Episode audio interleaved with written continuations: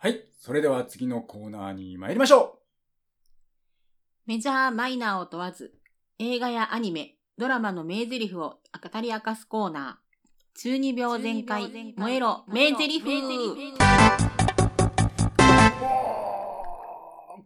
俺のコスモよ。セブンセンシス。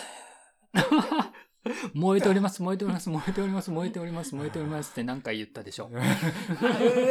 6回かな。あーありがとうございます、はい。今回も燃えておりますね。燃えますねセブンセンシスまで行きましたよね素晴らしいですね。ね絶対わからんと思うな。わかる人は分かってください。何でしたっけ？セイントセイヤ。セイントセイヤセイントセイヤね。そうはい、懐かしいねね。ありました。はい。ははいい。前回は、仮面ライダーの主人公の筑波博士の名台詞をご紹介いただきました。はい、そうでしたね。筑波博士くんの悪と戦いとの願いからではありませんか？っていうね。そうでしたね。かっこいいね。かっこいいね。なんか言ってもかっこいいね。うん いうセリフね。ヒーローね。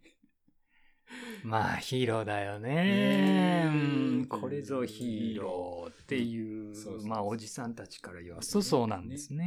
ただ、ただ、そうなんですけど、うん。実際言いたかったのは、うん、あの、ネオショッカー と戦える力を与えてくれたことに感謝しますというところが本題だったんですけども、結局は言いたかっただけって話だね。そこのセリフね。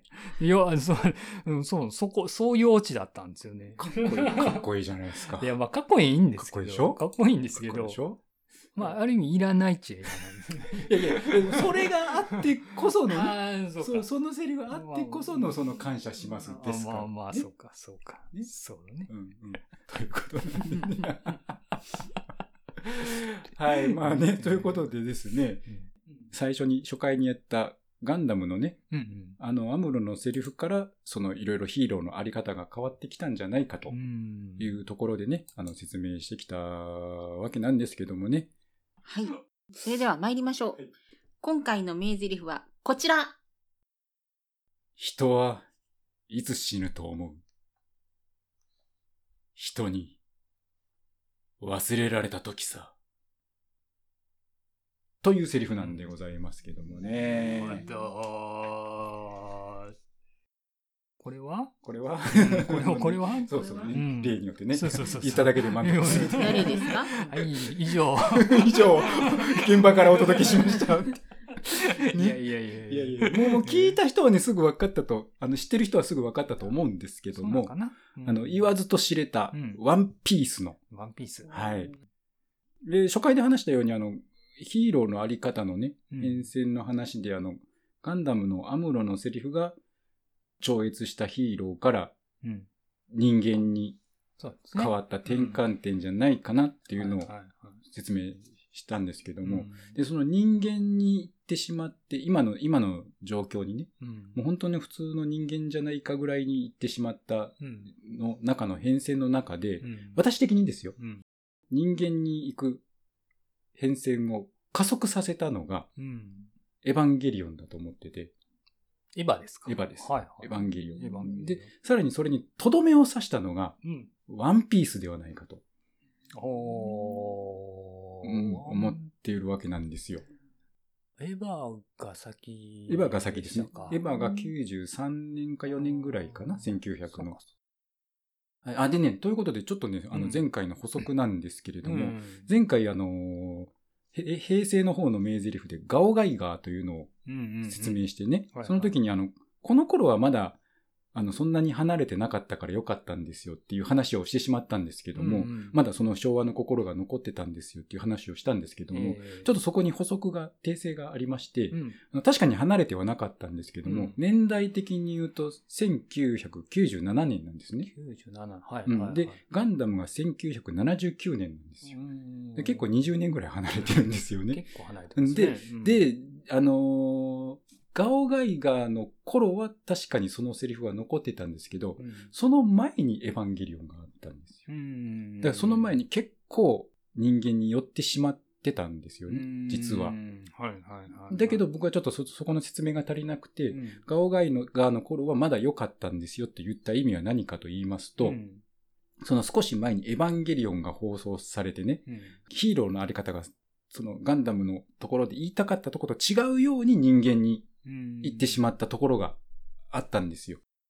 もうみんなこういう下から一生懸命上がっていったんだよってだからみんなも頑張ろうね、みたいなところを言いたかったはずが、人間だからもういいじゃん、みたいな、なんかね。ううん、なんかちょっと変な風に変わってしまったんですよ。で、それを見た、エヴァンゲリオンを放送されて、それを見たうんアニメ界の巨匠たちが、うんうん。これではいかんと。うんうん。反エヴァみたいな流れがあったんですよ、この時期に。富野義行さんもそうですし、宮崎駿さんなんかもそうですが、あはいはいはい。のー、だから、もののけ姫とかね、うんあれも割とよくよく見ると、アンチエヴァみたいなところが結構あるんですよね。うん、ただ、平成のあり方として人間に近いっていうところは残してるんですけども、うん。超越したというよりもちょっと人間にうん近づけているというところはあるんですけども、そういったところで根底の部分を失わないように、その本質に戻そうという動きがあったんですね。その1997年、8年ぐらいの。うん。でその中の一つとしてガオガイガーがあったので、うん。この頃はまだ良かったと。うん。すごい大事なとこ大事なところですけどね。ねうんうんうん。だからそこを説明しておかないと、詳しい方はあれって思ってしまう方も。うんそうですね。うん。ちょっと時代のそうそうそう。あれが変わってしまいますからね。あれ、その前も結構あったのになってうん、詳しい方で思われる方もいるかもしれませんので、そういう流れがあって、うん。ガオガイガーの頃はまだ良かったと。でね、ただそういう風にして、巨匠の方々が、心ある方々がその必死に抵抗したわけなんですけども、はいそこに決定的にこのヒーローを人間にしてしまった、とどめを刺してしまったのがワンピースではないかと、うーんなるほどね私は思う次第なんでございますよ。腕伸びてもダメかダメですね。腕伸びてもね。そうダメですね。ううんん。この流れもね、あの、もう、ね、有名なシーンなんで、ほとんどの方は知ってると思うんですけども、知らない方のために一応説明させていただきますけども、うん確かにいいセリフなんです。まあねこのセリフ。こここはねの一連のセリフ。うん確かに私もうんいいセリフで初めて見たときは、不覚にもうん号泣してしまいましたわけですよ。映画館に映画も見に行きましたよ。で、で、あのー状況を説明しますと、あの、このセリフを言ってるのはドクター・ヒルルクというはいお医者さんなんですけども、あのーいわゆる無免許医師みたいなうんもんなんですよ。国から認められてない。で、赤ひげ先生みたいに、あの、いい医者ならいいんですけど、そんなにいい医者でもなかったので、割と政府からは、あの、睨まれてたんですよ。うんブラックジャック系？ブラックジャック系ね。そうよね。どっちかとそうかな。ううんん、うんなんか国からはちょっと厄介者扱いされてて、うんで、その、その厄介さ加減がもうどうにもならんと。ちょっとじゃない。そう。っていう。どうにもならんのはちょっとじゃない。そうそうちょっとじゃなくて、どうにもならんというところで、もうこれは捨ておけぬと。うんうんあの、国王はじめね、はいはいの方々が思ったわけなんですよ。うんで、そのドクター・ヒルルクを処刑しようとはいしたんですけども、このドクター・ヒルルクも去る者ながらうん、神出鬼没なんですよ。ので、あの、なかなか捕まらないんです。というところで、あの、捕まらないので、もうあえて出てくるように、罠を仕掛けまして、うん国王の、国王というかお城の前に自分から来るような罠を仕掛けて、あはは、引っかかったな、と言って処刑されようとすると。うんそこでのこのセリフなんですよね。うんその場で、こう銃を向けられた、今まさに引き金引かれるっていう時に発したセリフが、うん。このセリフなわけなんですよ。なるほど。大体わかりますかね？大体わかりますか？大丈夫かな、うん。大丈夫かな？今日はまだきょとんとしてない。大丈夫。まあ、うん、うん。まあうん。まあ、うん。まあ、なんか、なんとなく状況はわかる。うんこれでもね、あの、聞いてる方からね、このアニメ通のね、とか、うん特撮のこういう好きな方からはね、なんで知らんねんみたいな声がね、やっぱりあったみたいでね。なるほどねうん、このキョトンさ加減が面白いというね、感想もいただいたりね。だって知らんもん。知らねえな まあ、そうなんですけどね。まあこれね、ワンピースはね、うんまあまあ、大体割とね、知ってておられる方特多いに、特に割とこれ前世紀の頃だったかな？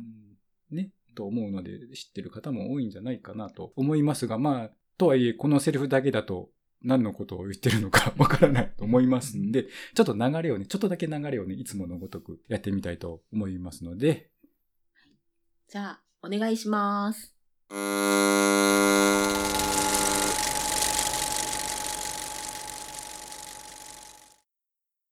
患者のところへ案内しろ。イッシー20を救いに来た。ヒルルクの前に現れるイッシー20。何？わあははははカバメ。まだわからんか。罠さ。イッシー20はこの通りピンピンしてるわい。わあはははははお前はここへ死にに来たのさ。ドクターヒルルク。まあははははは守備隊、構えなんだよ。よかった。病人はいねえのか。俺はてっきり国の一大事かと。なんだ。俺が騙されただけか。ふん、本当に一大事なら貴様になど来てほしゅうないわ構うな、処刑しろやめておけ。お前らには俺は殺せねえよ。ああよう。人はいつ死ぬと思う？心臓をピストルで撃ち抜かれた時？違う。不治の病に侵された時？違う。猛毒キノコのスープを飲んだ時違う人に忘れられた時さ。俺が消えても俺の夢は叶う。病んだ国民の心もきっと救えるさ。安心しろ、チョッパー。お前のキノコじゃ俺は死なねえ。まったくいい人生だった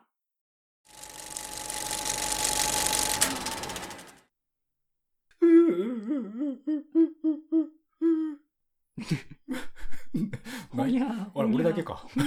俺だけか感動してんの。俺だけか。ううんん、自画自賛。自画自賛か。まあ、しゃあないか。まあ、俺がつ、私が作ったセリフではないから、まあいいか。今、セリフの続きが始まったんか。違いますよあの、うん。自分で言って自分で泣いてたんですけども。まあ終わったんだって感じだったね。まあ、そういうことで確かにうね、ん。いいセリフですよ。まあまあまあ、ねそうですね。銃を向けられてね、うん処刑しようとしてる相手にね、うんそんなものじゃ俺は殺せねえぜって。うん確かに素晴らしいセリフ。うんで、人はないつ死ぬのか。うんね、撃たれて死ぬとか、病気で死ぬとか、うん毒飲んで死ぬとかじゃないんだよと。うん忘れられた時が死んだ時なんだよと。うんああ、そうだね。うんってなるわけですよ。確かに、確かにそうなんですよ。あのー心理学でも、あの、言われてるのが、もう、人として一番辛いことは何かっていうのはもう存在を忘れられることっていううんのがありまして、まだ喧嘩でも何でもしてる間はまだ、まだいいんですよ。うんまあ、いじめ、いじめでもね、まあ、いじめも良くないですけども、うん相手にされてるうちはまだいいんですよ。もう本当に存在すら無視されてしまうと、もう本当に辛いと。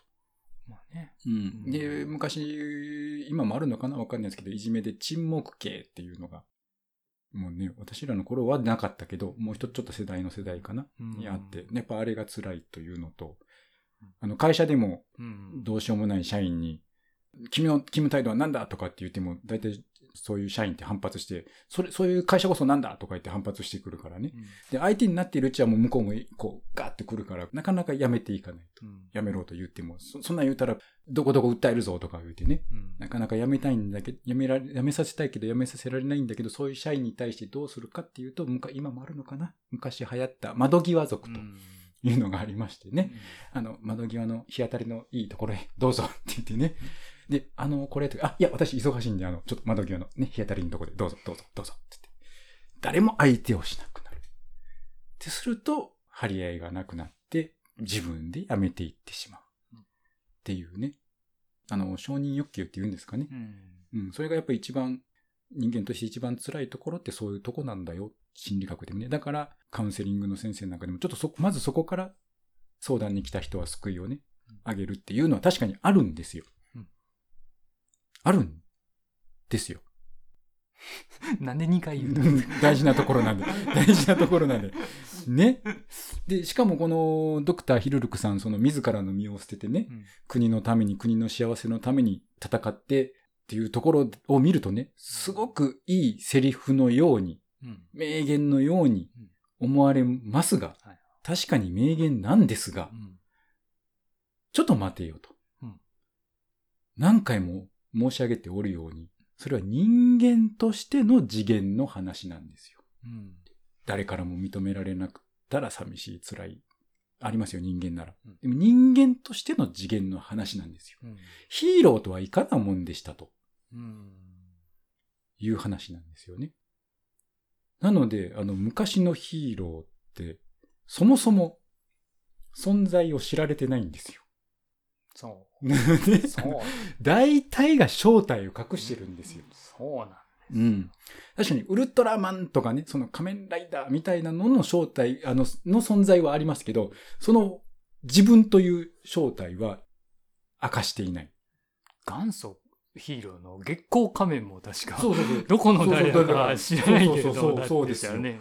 そうですよ。そういえば。そうですよ。そういやね。そういうもんだったんですよ。うん人にだから忘れられるとかの以前の問題なんですよ。そもそも知られていないと。その中でもやっぱり身を挺して戦っているわけですよ。損得関係なく。うん誰かに認識認識されてね、存在認められるとか、うんそういうの関係なく、誰も見ていなくても存在知られていなくてもやると。うんそういうもんだったはずなんですよ。それと比べると、あれとうんいうことになるんですよ。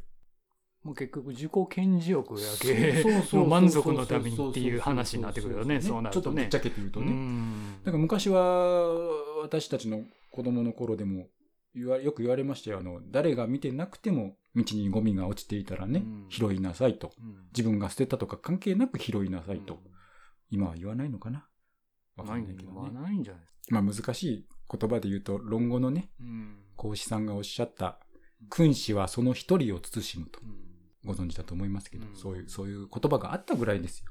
誰も見ていなくても。まあ、あの、下座の行みたいなうんことなんですけども、あの、狭い意味では、あの、下働きみたいな意味なんですけども、大きく言うと、誰も見ていなくても、何の得がなくても、誰もやりたがらない仕事をするっていう、うん。ね、そういう、あの、修行が下座の行。それを、それを、厭わずにやりなさいみたいなうん。ことがあったはずなんですけども。ねまあないよね。ね、きょとんとして、のんのんさん起きてますか大丈夫ですか？大丈夫ですよ。それ銭なんの？っていう話になってきますからね、最近はね。そうですよ。それ儲かんの、うん、そそういう話なのよね。うん損損得感情がね、そうやっぱり出てくるからそうそうそうそうね。うんお天道様が見ているなんていうのはね、昔なんか、そうそうそう。あったけどねそうなんですよ。うんね。そうそう。お天道様。あのーそそれこそうん人じゃなくて、まあ、神様、仏様ね。うんが見てればいいと。うんね。まあ確かに、それ、さすがにそれもなくなるとちょっとしんどいかもしれませんけども。でも、でも多分、そう、そうであっても、この心であったらやるというのが本当だと思うんですよ。うん神様も仏様も見てなかったとしても、やるというところがね、だと思うんですけど、本当にそうです。お天道様が、うんお天道様が見ているぜっていうね。ねえ、どこでいいって感じそう、それどこでいいっていう。そうそうそう。で、そういう存在だったはずなんですよねうん。だから、こういうことをですね、あの、だから昭和のヒーローはそれに対してどう言っているかというセリフすらないんですよ。まあ、ないよね。うん。正体。隠してんねやから。さ。割と探したんですけど、うん。なかなかなくてね、あの、もうだから生き様そのものが、うん。で語ってたと。う。ん、わざわざセリフに言葉にしていないと。う。ん。その生き様で背中で語ってたと。いうところでね。う、ん。なかなかセリフがなかったんですけども、まあまあ、それらしいことを言っているセリフというのを見つけてみまして、見つけた見つけてきました。大変やな頑張りました頑張ったね。頑張りました。だから山こもっとったんやこもってました。何やってんだって話ですけど。でね、これが、まあまあ、昭和のヒーローはそれ、そういうことに対してどう、どういう心で、どういう思いでね、戦ってたかというところのセリフでですね、えー今回挙げますのは、超力ロボ、ガラット。全然わからないな。これはね、もうほとんど知らないと思います。全う然ん、私もなぜか知っているという。うん。うん全然わからんうん。あのー100人聞いたらね、90人ぐらい知らないです。うん。10人知ってたらいいかなぐらいのアニメで、あマイナーだったんですよ。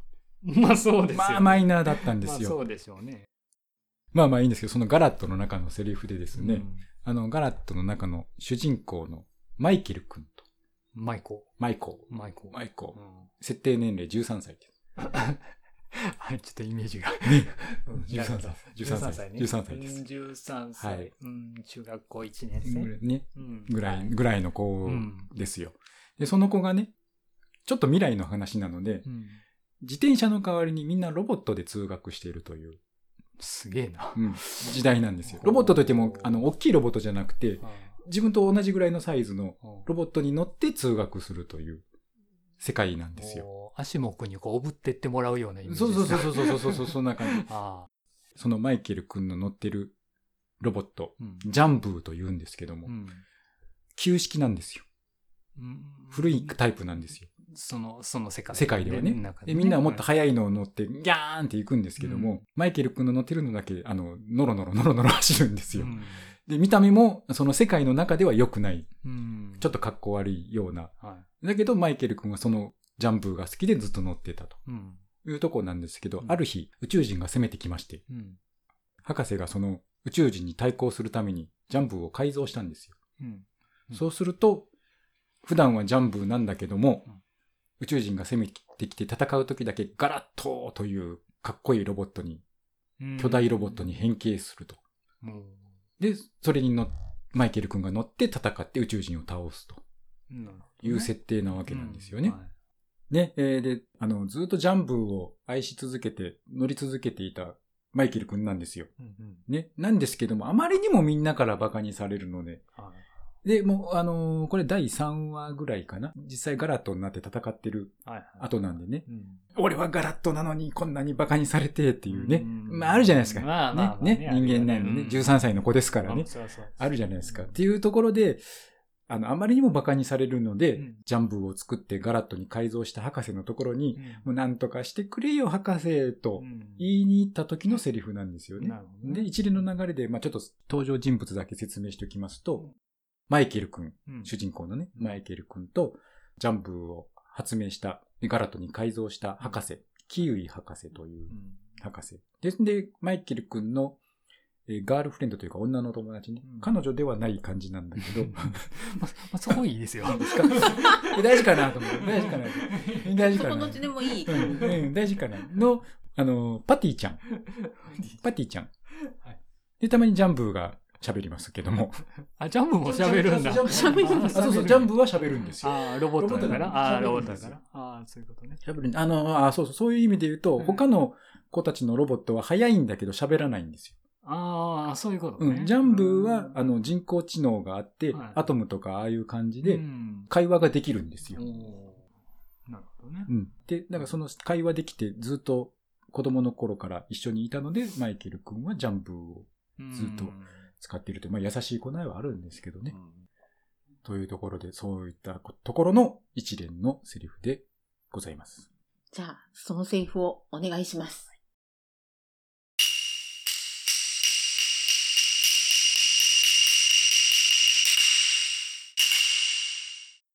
まあとにかく入りたまえ。お前たちに言っときたいことがあるんだよ。博士、ジャンブーの見てくれ。なんとかならないかなえージャンブーの何？ジャンブーを見てるとかっこいいガラットに変形するのが信じらんないんだよ。何を言うか、ジャンブーはわしの作った大傑作じゃぞ。でも、胴長、出っ腹、短足だし。ギギギジャンブーが気悪くしとるぞ。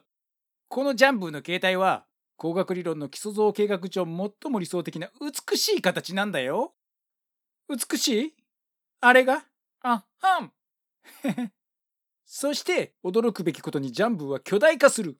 なぜならば、これらはわしのオリジナル膨張超合金、つまり伸び縮み自在の夢の合金でできておるのだそして極めつけ、ガラッと変形、見てくれもヒーロー型となるのだ。だが安心めさるな。油断大敵夜霧の無敵。このガラットになったら速やかに敵を倒してとんずらこけでないとエネルギーがあっちゅう間に空になるんだで。そして、これに乗ってた僕は、ズバリヒーローっていうわけだね。おざくな垂れるな、あざけるなヒーローとは無償の愛限りない奉仕精神夢夢名誉欲とか金銭欲などは置いて言わんや。わしを見なさい、仰ぎなさい。苦節30年、積雪15センチ。わかったよ、わかったよ。もういいよ。ああ、それでだ。えー大事なことはこのことは絶対に我々だけの秘密にしなければならんちゅうことだ。ど、どうしてさ？うん。まず巨大ロボを作ること。武器を持つことは法律によって厳しく禁止されとる。ロボット規制法ね。違反すると30年の重労働よ。30年の重労働？バレたらわしも操縦者のお前も30年の刑だぜ。じょ、冗談じゃないぜ。ええまあ待て流行るな青少年。実はガラットには宇宙人が乗っとることになっとんで。宇宙人？そう。とにかくガラットは万人のため働くのであって、個人の利益のためには使えん。うん、じゃあ自分の喧嘩には使えないんだ。当たり前でしょうがよ。と話しているところへ攻めてくる宇宙人の巨大ロボット。ガラッとしてアーモロボイドをやっつけるんじゃ。マイケル、出動ね。急げ、ジャンブー。控えてか。暴れ回る巨大ロボット。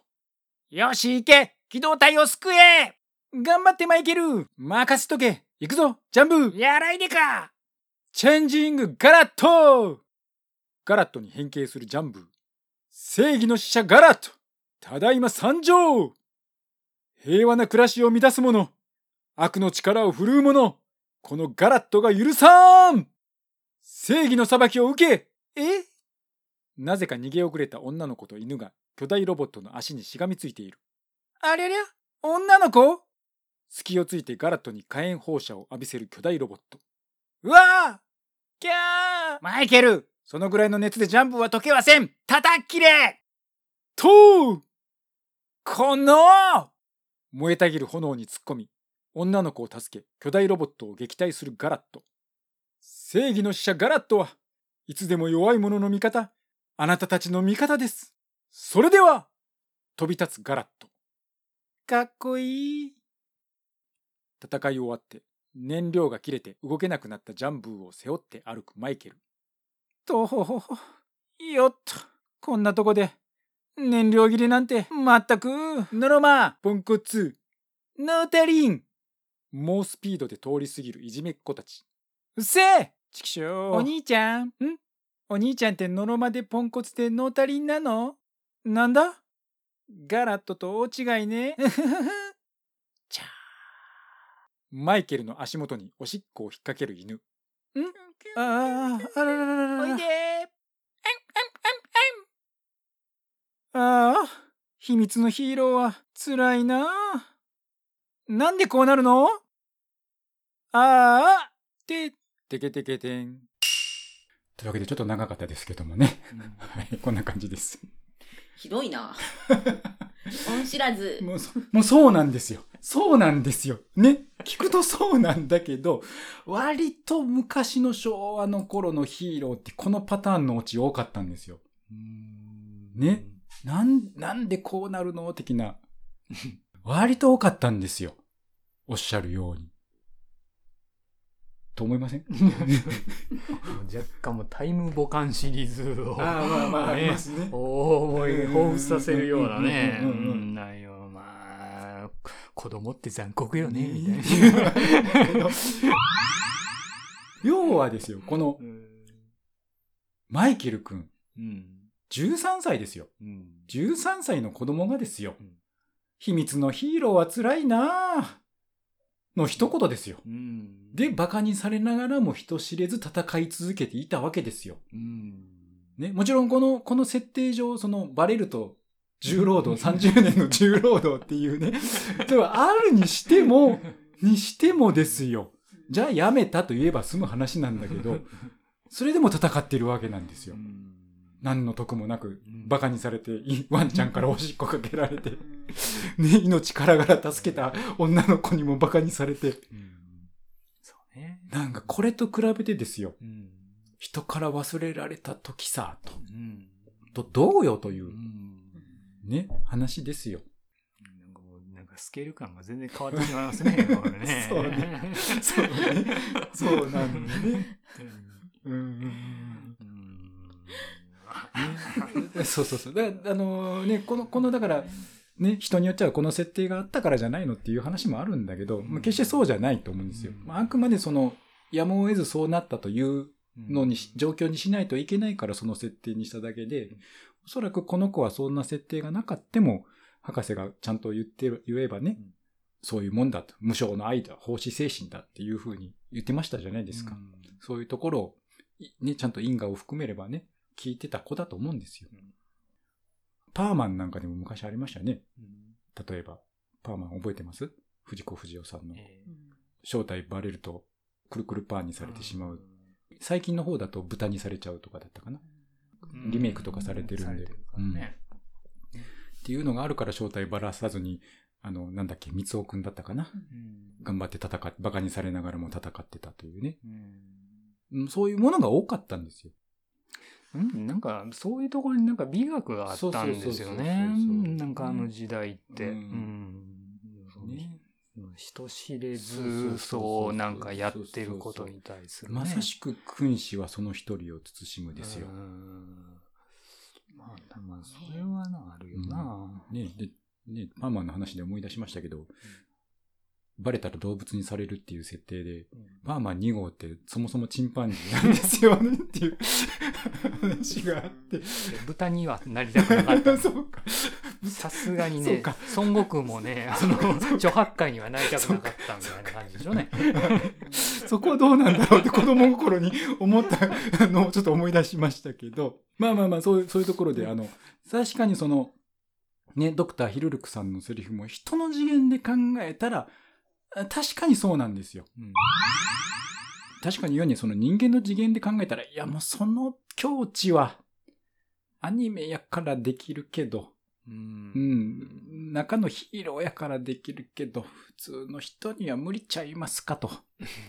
ね、いうところがありまして、まあまあそもそもそういう教えというのは為政者、ね、まあ上の方の人たちに向けて書かれている場合が多いので、一般庶民が見ると、うーんっていうようになってしまう、あまりにも遠すぎるという、うん、ようなところが、こういうふうに人間に近づけていったって前も話しましたと思いますけども。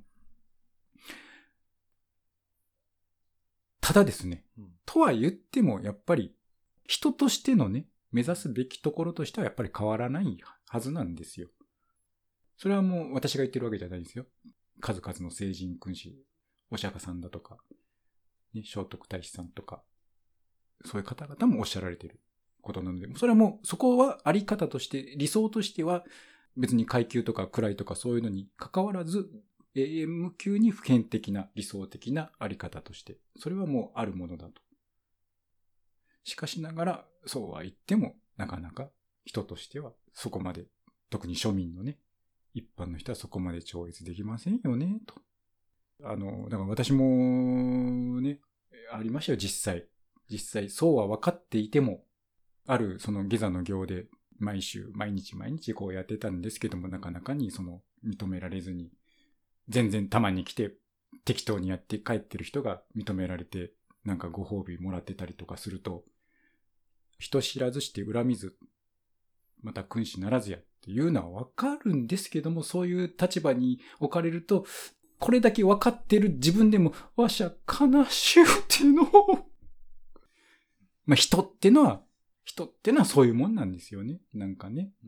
うん。だそこを、あの、あんまり無視して、対処高所から超越のところ先に、そこだけ言ってしまうと、もう嫌です。やめます。私やめます。ってなってしまう。だからね、あの、あると思うんですよ。分かってるけどやってしまった。っていうこと。超越したヒーローのあり方としてはもちろんそこなんですけども、あえてこ、このね、今回平成の方のワンピースの方のセリフを挙げたのは、そうは言っても人ってそういうもんよね、と。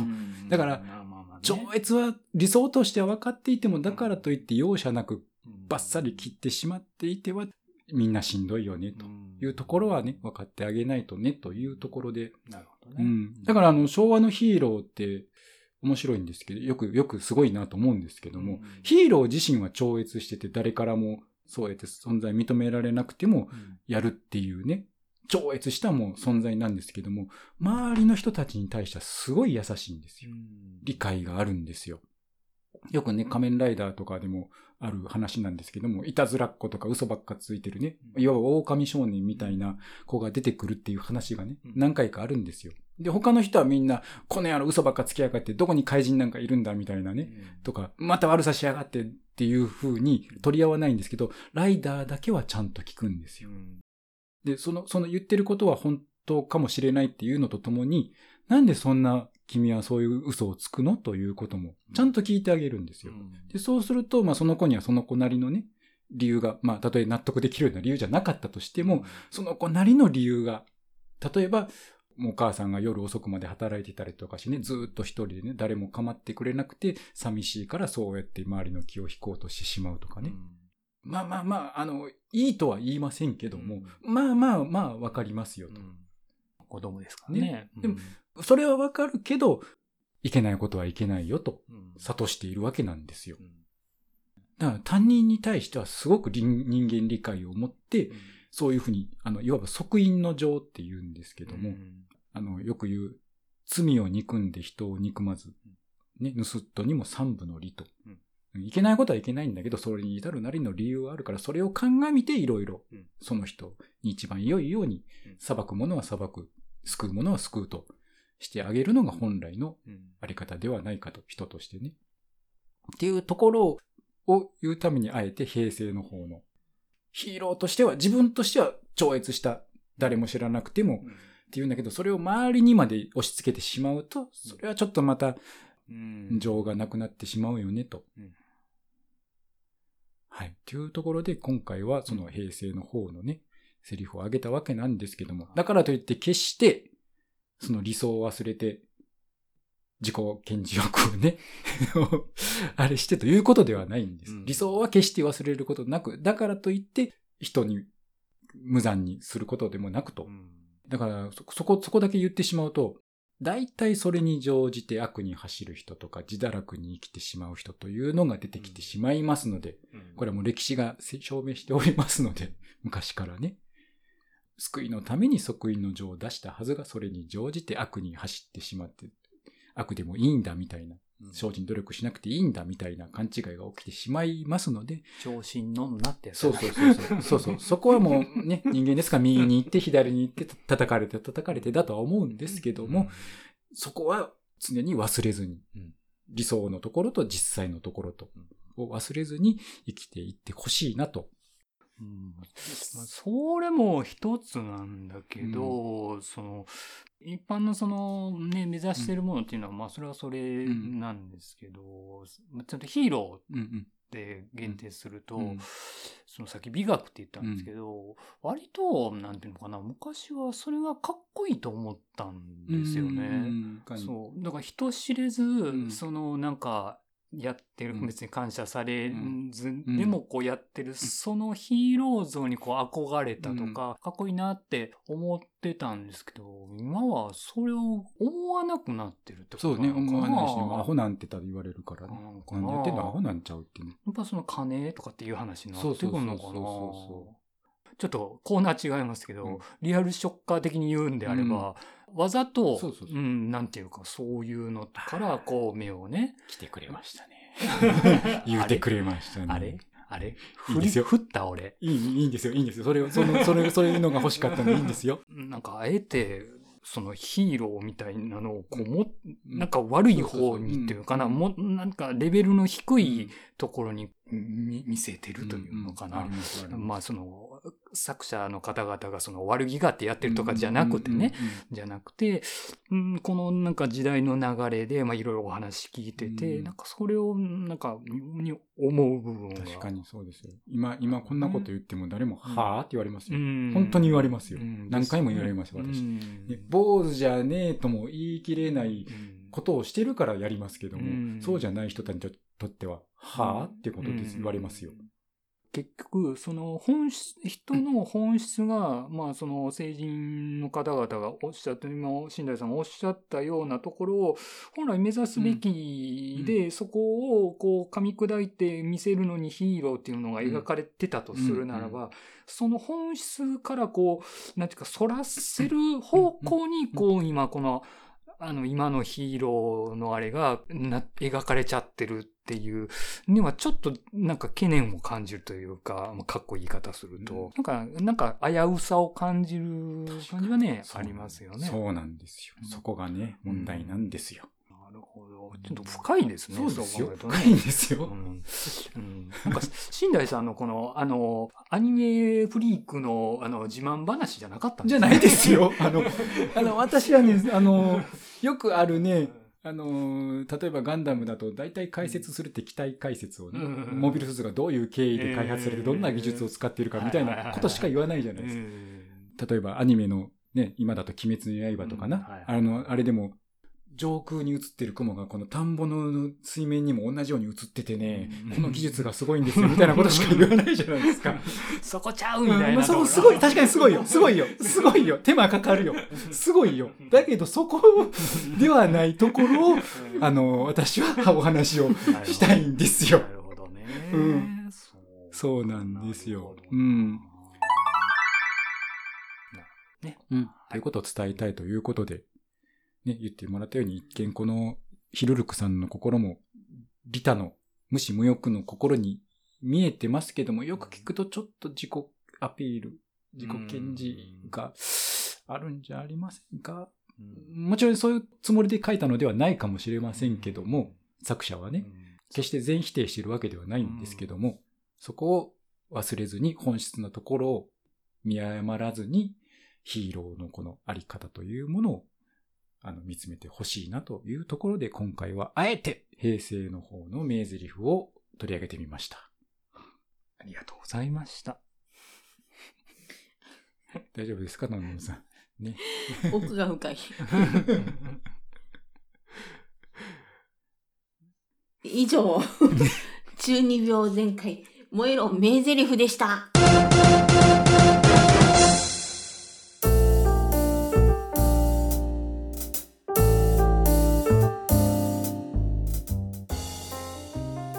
今回もご視聴いただきましてありがとうございました。ありがとうございました。いやー、例によってまたエネルギー、ね、カラータイム赤になっておりますけども。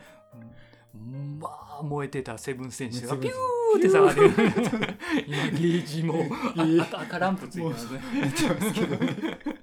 ね。ね、ののさんどうでした？大丈夫ですか？ちょっと久しぶりでまだ、なんか、あそうですか。なんかね、ちょっとすでにもうバッテリー切れになってしまいました。だいぶいなくなったって感じで、ドロドローンしましたね。ドローンしました。ね。うんどうでした？でもね、難しい話でしたと思うんですけども。そうですね、奥が深いなと思って。